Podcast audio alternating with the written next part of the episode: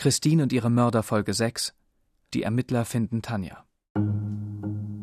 Christine ist sechs Tage und acht Stunden tot. Um 7 Uhr morgens treffen sich die Berliner Kriminaloberkommissarin Ute Rudke und der Kriminalhauptkommissar Jochen Holländer in ihrer Dienststelle. Über Staatsanwalt Dieter Haustmann erwirken sie einen Haftbefehl für Tanja. Die beiden Kommissare setzen sich in ihren Dienstwagen und fahren zu ihren Kollegen nach Nordrhein-Westfalen. Sie sind gespannt auf die Begegnung mit der Frau, von der die Ermittler kaum mehr wissen, als dass sie Christine getroffen hat, kurz bevor sie ermordet wurde. Kriminaloberkommissarin Ute Rudke und Kriminalhauptkommissar Jochen Holländer wollen bei ihrer Verhaftung dabei sein und fahren entsprechend zügig. Doch ihre Kollegen in Nordrhein-Westfalen halten es für besser, Tanja bereits am Morgen auf dem Weg zur Arbeit abzufangen. Der Vermieter von Tanjas Wohnung. Die Nachbarn haben auch erzählt, äh, die Tanja wäre ganz normal weggefahren mit ihrem äh, Fahrzeug und dann wäre erst aus der Seitenstraße drüben ein Fahrzeug gekommen, hätte sich quer dahingestellt. Dann hat sie das äh, überhaupt nicht weiter einschätzen können, hätte dann in aller Seelenruhe versucht zu wenden. Dann wäre von hinten ein weiteres Fahrzeug gekommen. Und als sie dann versucht hat, so in so einer Lücke noch vorbeizufahren, da wäre das dritte Fahrzeug dann da. Und äh, die wären wohl mit gezogenen Pistolen, hätten sie da gestanden ja, wie alle gesagt haben in der Nachbarschaft, die es dann gesehen haben, wie im Tatort. Sie hat dann die äh, Hände hoch erhoben gehabt, musste sich äh, die Beine spreizend äh, am Fahrzeugdach äh, anlehnen und ist dann festgenommen und in Handschellen abgeführt worden. Stundenlang durchsuchen die Beamten ihr Auto und ihre Wohnung nach Beweismitteln. Sie sind damit noch beschäftigt, als Tanjas Freund Marco am frühen Nachmittag von der Arbeit nach Hause kommt. Marco ist Ende 20. Er ist Fleischer, ein ruhiger und freundlicher Typ. Seit sieben Jahren ist er mit Tanja zusammen. Sie wohnen gemeinsam in einer kleinen Einliegerwohnung. Also ich kam ja hier nach Arbeit hierhin, nichts ahnt. Ich denke, wer sitzt da bei mir im Auto? Ja, und dann kam die halt dann an, ja, Polizei. Ne? Dann sollte ich mich hier erstmal auf die Mauer setzen und das war auch, glaube ich, gut so was ist los? Ist meiner Freundin was passiert? Und äh, ich sag, wurde einer umgebracht? Und dann haben sie mich halt nur so komisch angeguckt, aber nicht genickt oder so gar nichts halt. Ne? Dann hat der eine mir halt die Mappe so gezeigt. Ist das ihre Freundin? Ich sag, ja, das ist sie. Was ist mit der? Ja, und dann nichts. Erstmal, nachdem sie mit dem Auto fertig waren, haben sie da zugeklebt. Dann sind sie halt hier reingekommen und dann haben sie halt durchsucht halt alles. Klar, dann wurde mir so langsam so bewusst dann halt dass hier ganz was schiefgelaufen ist. Dann sah sie hier vor der Tür. Die haben eine spezielle Jacke damals gesucht gehabt. Irgendwie so eine olivgrüne oder so war das, glaube ich, gewesen. Eine Weste. Auf jeden Fall haben sie dann zwei, drei Klamotten mitgenommen. Hier Schreibkram haben sie mitgenommen von Tanja. Den Laptop von Tanja haben sie mitgenommen. Zum Schluss, ich hatte Papier in der Tasche, da habe ich Müll ähm, weggeschmissen, also hier in eine Mülltonne, und dann sehe ich da von Tanja Hosen. Ich denke so, pff, Gott, hängt das da vielleicht was mit zusammen oder was, ne? Ich habe den Polizisten gesagt, hier Leute, da liegt noch Klamotten in Hose und dann haben die halt schön mit Pinzette rausgeholt und dann in eine Tüte reingepackt. Gegen halb vier kommen die Berliner Kommissare Ute Rudke und Jochen Holländer bei ihren nordrhein-westfälischen Kollegen an. Sie parken ihren Wagen vor dem Polizeigebäude. Und als wir in Recklinghausen auf der Dienststelle ankamen, ähm, saß also Tanja schon da. Festnahme war hier schon ausgesprochen worden, die Wohnungsdurchsuchung hatte schon stattgefunden. Naja, vielleicht wäre es ganz wichtig gewesen, gerade auch so für den ersten Eindruck, dass man vielleicht gewartet hätte. Für mich persönlich und wie wir uns hinterher auf einer sehr langen Autofahrt dann zurück unterhalten haben, glaube ich, ist es ganz gut gewesen, dass wir mit dieser polizeilichen Maßnahme erstmal nichts zu tun hatten, sondern wir so vielleicht ein bisschen als die Guten da auf einmal angekommen sind.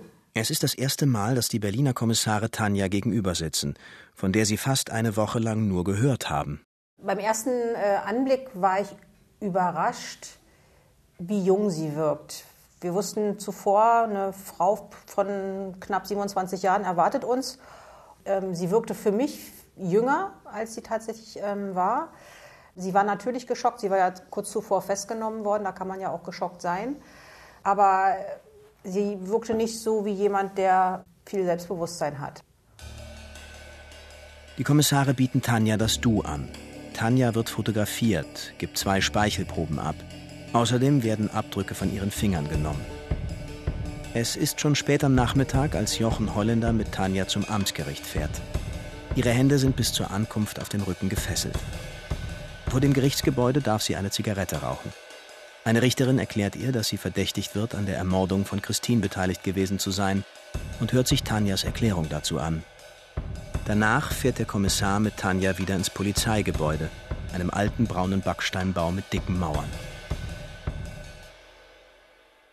Dann sind wir zur Dienststelle zurückgefahren, haben dann nochmal unterwegs was zu essen geholt, über ihr Hobby gesprochen, über ihre Familie. Und dann sind wir in die Vernehmung eingestiegen. Natürlich schon mit der Überlegung, die wird jetzt hier in der Vernehmung wahrscheinlich nochmal genau das gleiche erzählen wie jetzt gerade vor der Amtsrichterin. Und das hat sie auch gemacht. Um 19.30 Uhr beginnen die Berliner Kommissare mit der Vernehmung.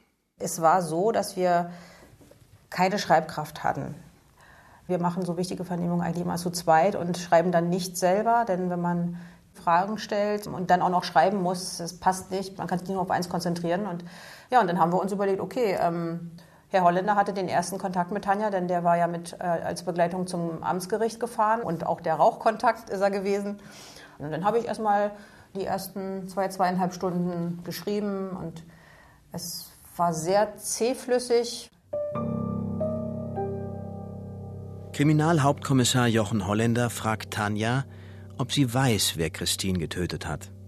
Nach einer langen Pause antwortet sie: Das heißt ja, eventuell. Ich bin nach Berlin gefahren, um Christine zu treffen. Eigentlich sollte es schon um sechs, sieben sein, das Treffen. Ich hatte mit Christine gesprochen, dass es etwas später wird. Sie sagte, kein Problem, ich habe Zeit, ist nicht so schlimm. Ich sagte, gut, dann melde ich mich, wenn ich etwas gefunden habe, wo wir uns treffen können. Ich bin weitergefahren bis zu dem Freibad und habe sie nochmal angerufen. Ich habe ihr gesagt, wo ich wäre. Nach einer halben Stunde kam sie auch. Mit einer Freundin. Sie hat direkt neben mir geparkt und ist einmal um ihr Auto rumgelaufen. Ihre Freundin hat nur die Tür aufgemacht und saß noch da. Dann haben wir geredet, privat, eine gute halbe Stunde. Dann sprach uns ein Mann an und fragte, ob wir Zigaretten haben. Und wir sagten, dass er nichts von uns bekommt, hat Christine auch gesagt. Der Typ war uns dreien unheimlich. Nachts im Dunkeln, wenn da einer auf dich zukommt und dich was fragt, ist das nicht gerade angenehm.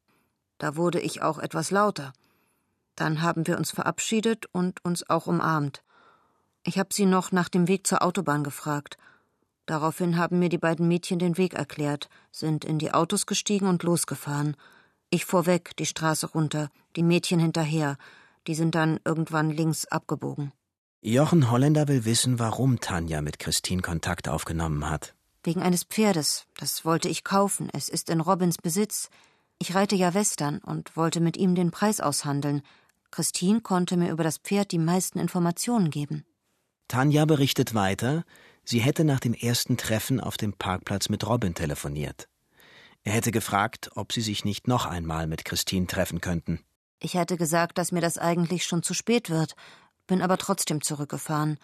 Wir standen zu dritt da, haben Sekt getrunken, geredet und nach dem Gespräch sind wir wieder gefahren. Danach bin ich auf die Autobahn. Kriminaloberkommissarin Ute Ruthke schreibt ins Protokoll, sie schweigt. Also Robin ist auf jeden Fall vor mir gefahren. Tanja schweigt wieder. Dann will sie noch etwas ergänzen. Als wir da zu dritt standen, sagte Christine, der Typ, der uns da angesprochen hatte, lungerte vorhin schon auf ihrer Straße rum und warf sich auf die Straße. Er fragte sie sogar, ob sie eine Zigarette hätte.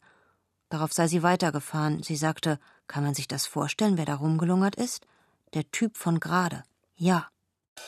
Tanja vermutet gegenüber ihren Vernehmern, dass dieser dunkel gekleidete Mann Christine getötet haben müsse. Und wenn man dann aber gefragt hat, na ja, hm, erzähl doch mal weiter, dann hat sie nur geschwiegen, mit dem Kopf geschüttelt oder so laut geatmet. Die Kommissarin beobachtet Tanja, während sie mitschreibt.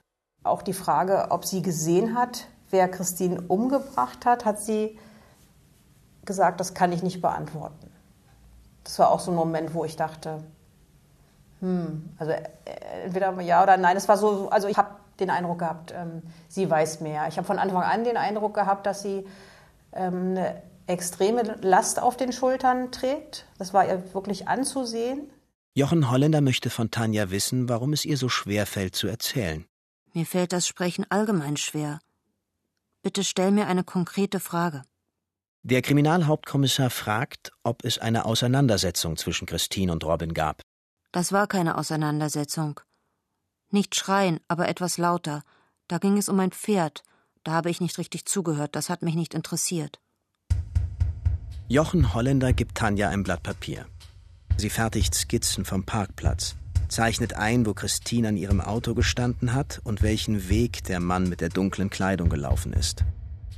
Die Frage, ob sie gesehen hat, wer Christine getötet hat, beantwortet sie weiterhin mit Seufzen und Kopfschütteln. Um 21.31 Uhr wird die Vernehmung unterbrochen. Die Kommissare verlassen den Raum und beraten sich. Ute Ruthke spürt, dass Tanja mit sich kämpft.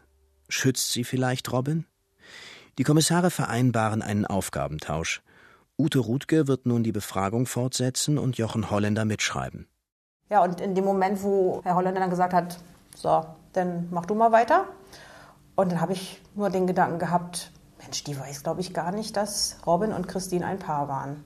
So wie sie über Christine bis dahin geredet hatte, machte es nicht den Eindruck, dass, dass ihr klar ist, dass die beiden zusammengelebt haben. Die beiden Kommissare gehen zurück in den Raum zu Tanja. Und dann habe ich einfach so eine Frauenfrage, so nenne ich es mal, gestellt. Wie fandest du es eigentlich, dass Robin und Christine zusammen waren?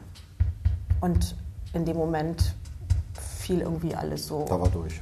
Es war ihr wirklich anzusehen. Sie war extremst geschockt und fragte dann auch noch mal nach, was, die waren zusammen und seit wann denn? Und da war einfach klar, okay, ähm, das wusste sie nicht, dieses Detail.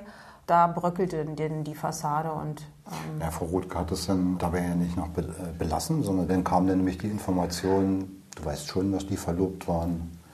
Du weißt schon, dass Christine äh, im Dezember ein Baby verloren hat, was von Robin gewesen ist.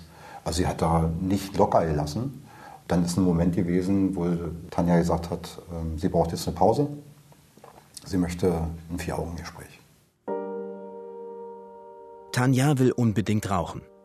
Gemeinsam mit Kommissar Jochen Holländer verlässt sie den Raum. Sie gehen den breiten Flur entlang.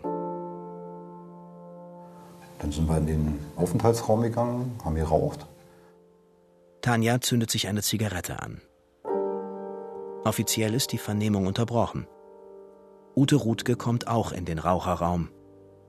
Das war an der Nacht unheimlich wichtig, dass wir einen Kollegen dabei hatten, der Raucher ist, was ich nicht bin. Und äh, entsprechend, ich war ja dann auch mit dabei bei diesen Gesprächen, aber es war schon ähm, für sie in dem Moment wichtig, mit ihm zu sprechen. Noch dazu ist sie auch, glaube ich, ein Typ Frau, der sich gerne an Männer ranhängt und die anhimmelt. Und sie hat ja auch über Robin gesagt, er konnte so gut Dinge erklären. Und ähm, Sie hat sich auch, glaube ich, in der Nacht ein bisschen in Herrn Holländer verliebt. Der Kommissar erklärt Tanja zwischen zwei Zügen aus seiner Zigarette, dass es ihr besser gehen wird, wenn sie spricht. Durch die Äußerung, die sie gemacht hat, sie ist sich nicht sicher, ob sie gesehen hat, was passiert ist. Sie kann möglicherweise sagen, wer es gewesen ist. Da war denn klar, dass die hat Bilder im Kopf. Die sieht einfach vor sich, die weiß ganz genau, was passiert ist. Und daraufhin ist er dann angesprochen worden und dann hat sie zu mir gesagt, die werden mich alle hassen. Wir haben sie einfach quatschen lassen. Ne? Die ist also richtig zusammengebrochen, die hat geheult wie ein Schlosshund. Die musste gestützt werden, die hat einen richtigen Zusammenbruch gehabt.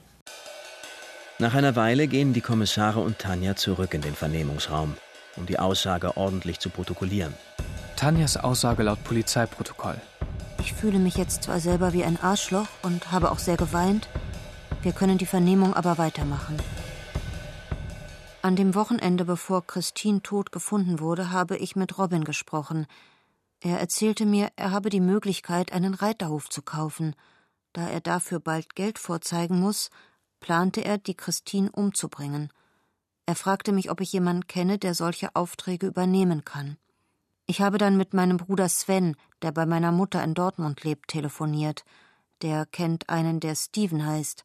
Mein Bruder sagte, der Steven würde solche Aufträge übernehmen und würde dafür 1000 Euro bekommen. Ich habe mich gesträubt, weiter etwas zu organisieren. Der Robin hat mich aber massiv unter Druck gesetzt. Ich habe versucht, mich ihm zu widersetzen. Er hat aber immer schöne Worte für mich und unsere gemeinsame Zukunft gefunden und hat mich um den Finger gewickelt. Ich habe schließlich eingewilligt, mich mit Christine zu treffen, da sie sich nicht allein mit Robin treffen wollte. Ich war ihr sympathisch und sie würde sich mit mir treffen wollen. Und es war immer so, dass man immer von, ach naja, die Arme bis hin, was ist denn das für eine Hexe und was, was hat die denn da jetzt gemacht? Und vor allen Dingen, warum hat sie denn das jetzt gemacht? Warum hat sie denn ihren Bruder jetzt angerufen? Von der Autovermietung bin ich nach Dortmund gefahren. Am Hauptbahnhof ist Steven eingestiegen und wir fuhren nach Berlin. Der Steven hatte sich mit einer Sturmmaske und einem Seil ausgerüstet. Der hatte sich bestimmt einen Plan gemacht. Ich hatte echt Angst vor dem. Als ich dann auf Christine und ihre Freundin traf, stand der Steven außerhalb des Autos. Ich war richtig geschockt, dass Christine nicht allein war. Der Steven, den ich als dunkel gekleideten Typen bezeichnete, kam dann von der Straße und ich habe ihn weggeschickt. Ich hoffte noch, durch die Freundin würde der Steven und der Robin ihren Plan nicht durchführen können. Irgendwann fuhr Christine dann weg und ich habe mit Robin telefoniert und SMS geschrieben. Diese SMS sind nicht mehr gespeichert, da Robin sagte, ich solle die Daten löschen. Robin hat Christine wieder zum Parkplatz gelockt. Er rief mich dann an, ich fuhr zum Parkplatz und der Steven stieg aus. Er hat sich in den Büschen versteckt. Christine kam dann. Wir öffneten den Sekt. Die Flasche Sekt hatte ich Christine vorher geschenkt. Zufällig hatte sie die noch im Auto. Tanja erzählt viele Details bis sie den Mord an Christine schildern soll. Ab diesem Punkt wird ihr Bericht allgemeiner und diffuser. Dann ging Robin zum ersten Mal pinkeln. Als er wiederkam, tranken wir weiter und er meckerte noch über die Frauenbrause. Er hat Steven schon versteckt stehen sehen und ging dann nochmal pinkeln. Ich habe in dem Fiesta nach dem Scheck gesucht, der für die Bezahlung des Pferdes sein sollte. Ich hatte aber nie vor, das Pferd zu kaufen. Diesen Vorwand, um sich mit Christine zu treffen, hat Robin sich ausgedacht. Christine war noch so nett und half mir beim Suchen. Ich habe mich in diesem Moment so unglaublich schlecht gefühlt und konnte kaum stehen. Dann stürzte der Steven auf die Christine zu. Sie versuchte noch wegzukommen, schaffte es aber nicht. Ich habe mich wegen der fehlenden Kraft hingehockt und Angst vor dem gehabt, was gleich geschehen wird. Er hat sich Christine vor ihrem Auto gepackt und ich war wie gelähmt. Ich traute mich nicht, ihr zu helfen oder um Hilfe zu rufen. Ich habe an beides gedacht. Warum ich es nicht getan habe, kann ich mir heute nicht mehr vergeben. Er war dann über ihr und ich konnte nichts mehr sehen, weil Robin mich wegzog. Wir haben dann gemeinsam eine Zigarette geraucht und sind zu den Autos zurück. Als wir da waren, kam Steven aus dem Gebüsch. Christine war nicht mehr dort, wo er über ihr war. Wir sind dann in die Autos gestiegen und weggefahren. Robin an einer Ampel in eine andere Richtung als ich und Steven. Ich habe Steven noch gefragt, was passiert sei. Er sagte, sie sei tot. Solche Geräusche mache ein Mensch nur, wenn er stirbt. Und irgendwann ist dann der Punkt gewesen, morgens um halb eins, dass wir gesagt haben, okay, wir haben jetzt möglicherweise noch zwei Täter, die hier zu verarzten sind. Wir schließen das ganze Ding mal. Wir waren uns sehr sicher, dass sie uns die Wahrheit gesagt hat. Ja, und sie hat uns Puzzleteile geliefert für offene Fragen, die wir hatten. Zum Beispiel die ja. Sache mit dem schwarzen Mann. Das war so eine komische Story, wo wir gedacht haben, was soll das, was bedeutet das?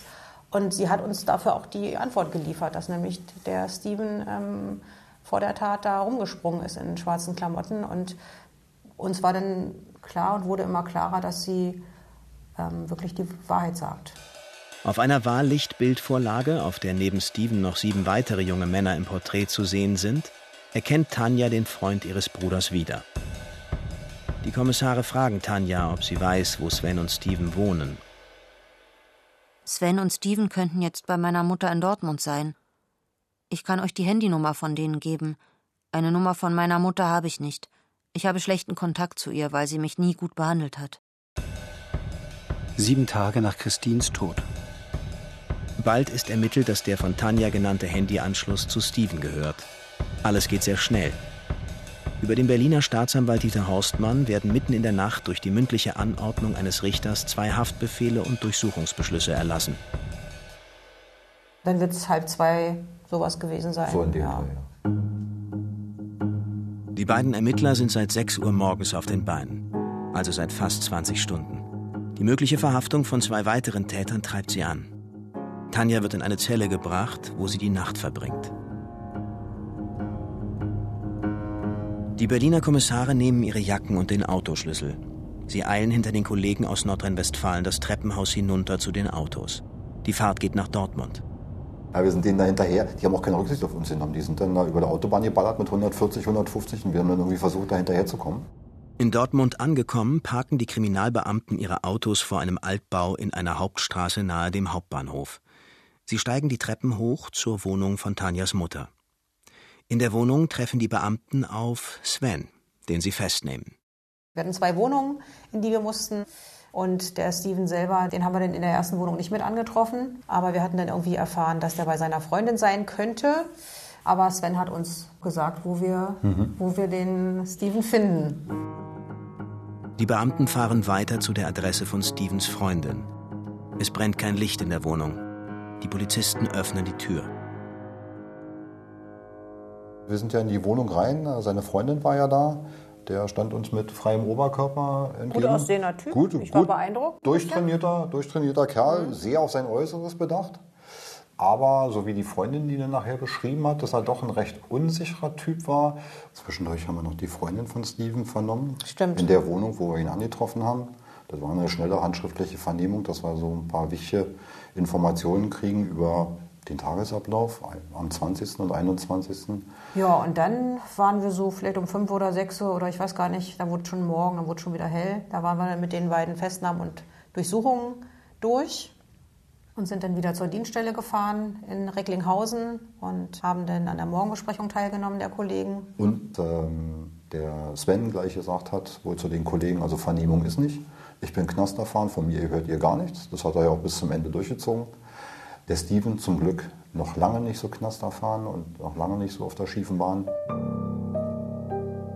Zwei erfahrene Kommissare aus Nordrhein-Westfalen unterhalten sich am Donnerstagmorgen mit Steven. Einer von ihnen ist Kriminalhauptkommissar Gerd Thoms. Der sportliche Mit-50er ist, ähnlich wie sein Berliner Kollege Jan Merkel, ein empathischer Vernehmer. Wir hatten dann morgens den Auftrag von unserem Dienststellenleiter bekommen, den Steve zu vernehmen. Ein junger Mann, ich sag mal, aus einem entsprechenden einfachen Milieu, so habe ich das äh, empfunden für mich. Recht bockig auch am Anfang, gar nicht so äh, einsehen, warum bin ich überhaupt hier so ungefähr. Was soll das alles? Ihr habt hier den Falschen, was soll das überhaupt alles? Ist aber auch nicht untypisch, nicht unüblich. Nachdem er dann soweit belehrt war, alles verstanden hatte, sagte er, na klar will ich mit der Polizei reden, ich habe ja nichts gemacht, ich weiß gar nicht, worum es hier geht. Wir haben ihm das Fahndungsplakat gezeigt, was äh, das Opfer, die Christine, gezeigt hat. Kenne ich nicht, habe ich nie gesehen in meinem Leben. Haben ihm von Tanja L. berichtet, die dann uns erzählt, dass er deren Bruder, den Sven L. kennt und dass man so halt eben äh, auf ihn gekommen sei. Alles Quatsch, alles Blödsinn. Das stimmt alles gar nicht. Dann äh, haben wir ihn dann so ein bisschen rangeführt an die Geschichte, haben ihn gefragt, was er in der Tatnacht gemacht hat, wo er gewesen ist. Dann hat er uns erzählt, dass er zu Hause war in der Wohnung vom Sven. Eine Xbox hätten sie gesessen, gezockt und äh, Zeugin soll da die Mutter wohl gewesen sein, auch von diesem äh, Sven, die das bestätigen kann. Hier, das ist meine Aussage. Die ersten fünf Seiten ist das, wo ich gesagt habe, ich bin an Xbox gespielt. Ich weiß nicht, von was Sie reden. Im Nebenzimmer wird Tanja derweil von den Berliner Kommissaren Jochen Holländer und Ute Rutke befragt. In der Nacht hatte sie ja die Andeutung zu dem Vergiftungsversuch gemacht. Da hat sie gesagt, da kann ich euch dann morgen noch viel mehr erzählen. Und das war natürlich dann das Spannende. Jetzt berichtet Tanja, dass Robin sie vor dem Mord an Christine schon einmal als Komplizin einspannte. Er übergab ihr ein Fläschchen mit Gift. Tanja traf sich mit Christine auf einer Raststätte in der Nähe vom Havellandhof und sprach mit ihr über das Pferd Gotha. Das Gift kippte sie in einen Becher mit Sekt. Doch Christine schmeckte das Getränk nicht und sie schüttete es ins Gebüsch. Unverrichteter Dinge fuhr Tanja wieder zurück nach Nordrhein-Westfalen.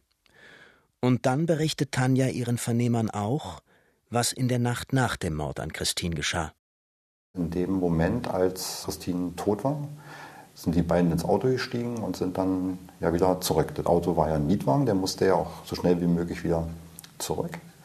Und im Auto hat äh, Steven dann wohl festgestellt, dass er einen Kratzer im Gesicht hat. und hat dann zu Tanja gesagt, scheiße, die haben meine DNA. Und so original hat Tanja uns das in ihrer Vernehmung berichtet.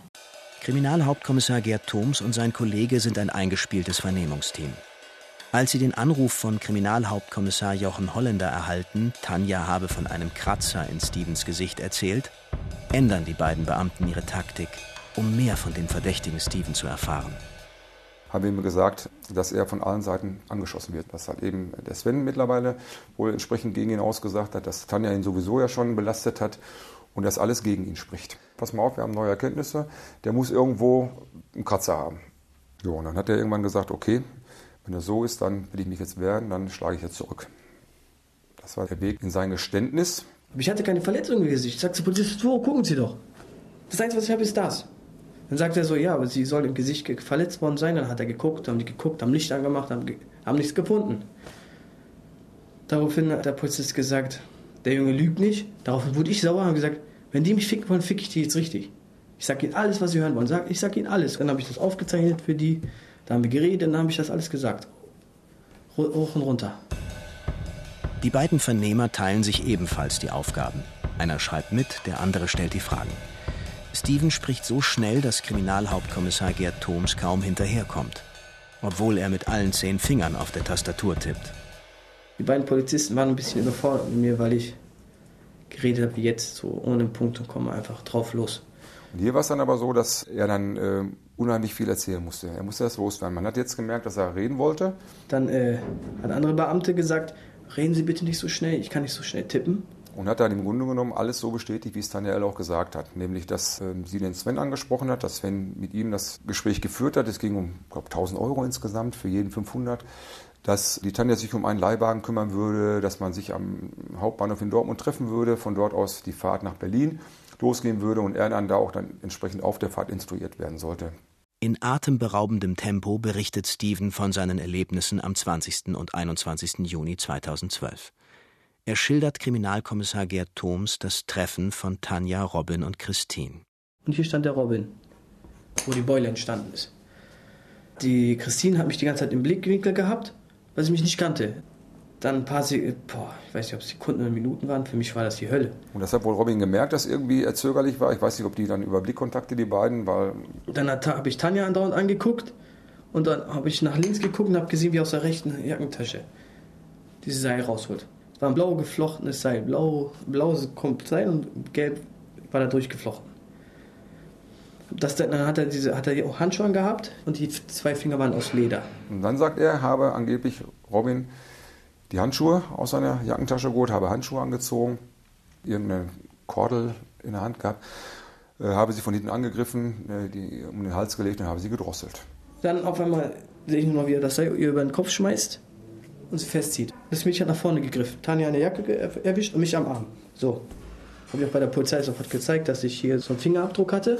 So wie wenn man eine Kralle so reinjagt. Hat uns dann in der Vernehmungssituation dann auch dann die Stelle gezeigt. Bei der Tanja hat sie sich auch versucht festzuhalten.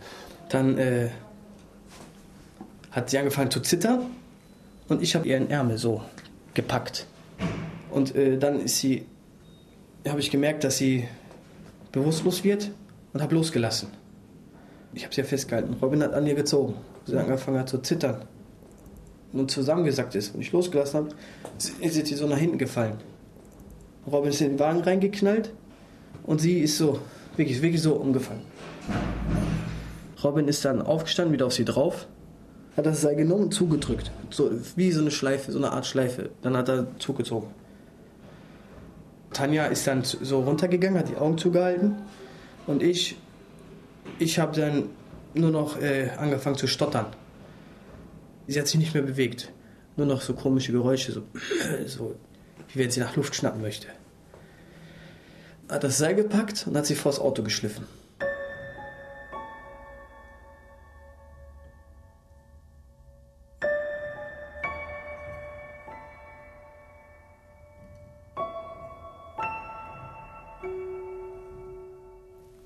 Nachfrage habe er sich in keiner Weise an dieser Tatausführung irgendwie beteiligt, habe auch den äh, Leichnam nicht angefasst, so wie er sagt, sondern der Robin habe an der Schlinge, an der Drosselschlinge das Opfer in das Gebüsch gezogen, war einige Zeit verschwunden, kam wieder und das Opfer war weg. Er konnte sich auch nicht mehr daran erinnern, ob der jetzt noch das Drosselwerkzeug in der Hand wieder hatte oder so. Das wusste er gar nicht mehr, weil er einfach nur noch entsetzt war im Grunde genommen, das alles gar nicht fassen konnte, aber auch nichts tun konnte, weil wir ihn auch gefragt haben, warum er zu keinem Zeitpunkt den Gedanken gefasst hat, irgendwie einzugreifen. Er konnte er nicht. Robin war so dominant aus seiner Sicht. Das war genau das gleiche Gefühl, wo ich mit äh, zwölf Jahren Sex missbraucht wurde von den Nachbarn meiner Tante. Genau das gleiche Gefühl. So machtlos. Geht nichts mehr. Da ging gar nichts mehr.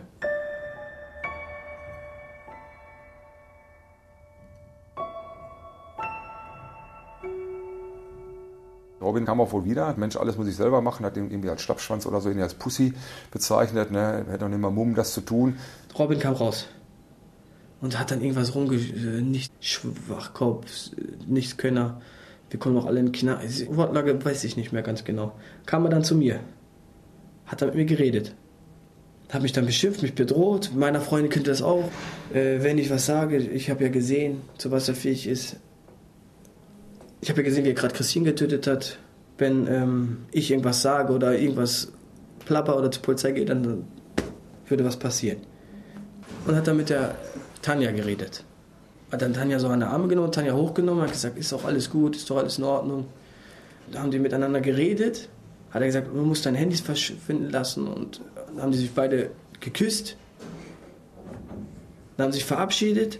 Robin ist eingestiegen, weggefahren. Hat gesagt, ich muss mich um mein Alibi kümmern. Dann ist dann eingestiegen, hat den Kopf auf den Lenker gemacht. Dann hat sie den Schlüssel angemacht und ist ohne Licht rausgefahren. Und wir sind dann gefahren, gefahren, gefahren. Die Berliner Kommissare Ute Ruthke und Jochen Holländer haben sich inzwischen nahezu zehn Stunden lang mit Tanja unterhalten. Auch in der zweiten Vernehmung haben sie viel erfahren. Jetzt wollen sie zurück nach Berlin. Die nordrhein-westfälischen Kommissare im Vernehmungszimmer nebenan hingegen hadern mit der Zeit, die nicht reicht, um Steven ausführlich genug zu befragen. Es war natürlich jetzt schon einige Zeit vergangen und jetzt geht es ja eigentlich erst ans Eingemachte, wo man natürlich jetzt im Grunde genommen als Ermittler, als Vernehmungsteam das Ganze wasserdicht kriegen möchte. Wir hätten normalerweise zum Beispiel gefragt, jetzt beschreibt doch mal ganz genau, wie hat er Robin auf der Christine gehockt, wie war das ganz genau? Mach mal vor, zeig uns mal. Ey, eigentlich hast du eine ganz, eine ganz wichtige Sache zu erledigen, aber im Hinterkopf hast du jetzt, du musst gleich irgendwann aufhören damit, damit um 13 Uhr oder 13.30 Uhr, weiß ich nicht, wann auch immer, der Steven bei einem Richter sitzen muss. Die Vernehmung von Steven durch Kriminalhauptkommissar Gerd Thoms und seinem Kollegen, die ihm Glauben schenken oder seine Version zumindest für plausibel halten, wird abgebrochen. Steven wird der Haftrichterin am Donnerstagmittag pünktlich vorgeführt. Dann habe ich der Haftrichterin genau das gleiche erzählt. Sie konnte mich gar nicht bremsen. Ich war total fertig, ich habe geweint, ich ich habe ihr gezeigt, wie er das gemacht hat. Daraufhin hat sie gesagt, ja, aber ich muss jetzt in Haft nehmen. Egal, ob ich ihnen es glaube, dass sie es nicht waren.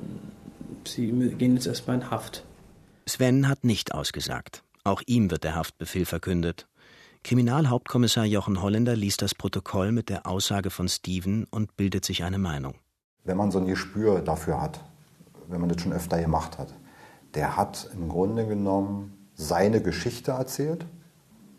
Der hat es wie ein Drehbuch vorgelesen oder wieder rekapituliert und hat dann nachher einfach bloß seinen Namen gegen den von Robin ausgetauscht, als es dann darum ging, wer denn die eigentliche Tötungshandlung durchgeführt hat. Kriminalhauptkommissar Gerd Thoms wundert sich, warum sich keiner seiner Berliner Kollegen bei ihm erkundigt, wie die Vernehmung gelaufen ist, warum niemand die offen gebliebenen Fragen moniert. Als Mordkommissionsleiter würde ich aber schon noch mal ganz gerne wissen, wie war die Situation? Wie hat Robin auf ihr gehockt? Wie hat er sie angegriffen? Hat er in beiden Händen äh, das Drosselwerkzeug gehabt? Und, und, und, und, und dass man zumindest darüber nachgedacht hätte, also jetzt nicht durch uns, aber dass man in Berlin erkannt hätte, oder auch nicht erkannt hat, oder vielleicht hat man es auch nicht für erforderlich gehabt. Vielleicht waren die mit der Vernehmung auch einfach zufrieden. Ich hätte Steven gerne vernommen, aber äh, ne. das ging einfach nicht. Ermittler müssen beachten, dass sie einen Verdächtigen nur bis zu 48 Stunden vorläufig festnehmen können. Wenn ihm bis dahin kein Richter den Haftbefehl verkündet hat, muss er wieder freigelassen werden. Allerdings wären ihnen für die ausführliche Vernehmung von Steven noch anderthalb Tage Zeit geblieben. Die Berliner Kommissare Ute Ruthke und Jochen Holländer fahren nach Hause. Im Gepäck haben sie die Mobiltelefone von Sven und Tanja sowie eine olivfarbene Kapuzenweste. Eine solche habe Tanja am Mordtag getragen, so hatte sich Christines Freundin Michelle erinnert. Doch Steven hat eine andere Aussage gemacht. Das war eine dunkle, so ein Blau, dickerer Kragen, aber sie hatte die bei der Fahrt nicht an. Später, abends hatte sie die an. Auch Tanja hatte in ihrer Vernehmung angegeben, sie habe eine blaue, leicht karierte Winterjacke mit breitem Kragen getragen. Trotzdem diese Angaben unabhängig voneinander gemacht werden, schenken die Ermittler ihnen keinen Glauben und halten sich an die eine olivfarbene Kapuzenweste aus der Wohnungsdurchsuchung. Auf ihrem Heimweg sind die Ermittler euphorisch und glücklich. Sie haben in den letzten 36 Stunden kaum geschlafen. Das war schon ein Erfolg und das war auch ein, wirklich ein Erfolgsgefühl für uns, ne? wo wir noch gesagt haben, Mensch, das werden wir unser Lebtag nicht vergessen, dass wir diese ähm, Vernehmung da gemacht haben, die Festnahmen gemacht haben. Und als wir auf dem Rückweg waren, auf der Autobahn, haben wir im Radio schon Meldungen über unseren Erfolg gehört. Das ist da sicherlich eine einmalige Sache, das werden wir nie wieder haben. Und auch mit den Kollegen dann hier, als wir wieder da waren. Und ähm, das war schon ein Erfolgserlebnis. Und da haben wir schon gesagt, hey, ähm, haben wir super gemacht und ist super gelaufen, ja. Eine Woche nach dem Mord an Christine sitzen vier Tatverdächtige in Untersuchungshaft. Christine und ihre Mörder. Doku-Serie in acht Folgen von Martina Reuter und Uta Eisenhardt. Mit Eva Meckbach, Max von Pufendorf, Judith Engel, Justus Carrière, Henning Nören. Musik Martin Kohlstedt. Ton Bodo Pasternak. Redaktionelle Mitarbeit Jasmin Scheffler. Regieassistenz Nick Julian Lehmann. Regie Nikolai von Koslowski. Dramaturgie und Redaktion Jens Jarisch. Eine Produktion des Rundfunk Berlin-Brandenburg 2018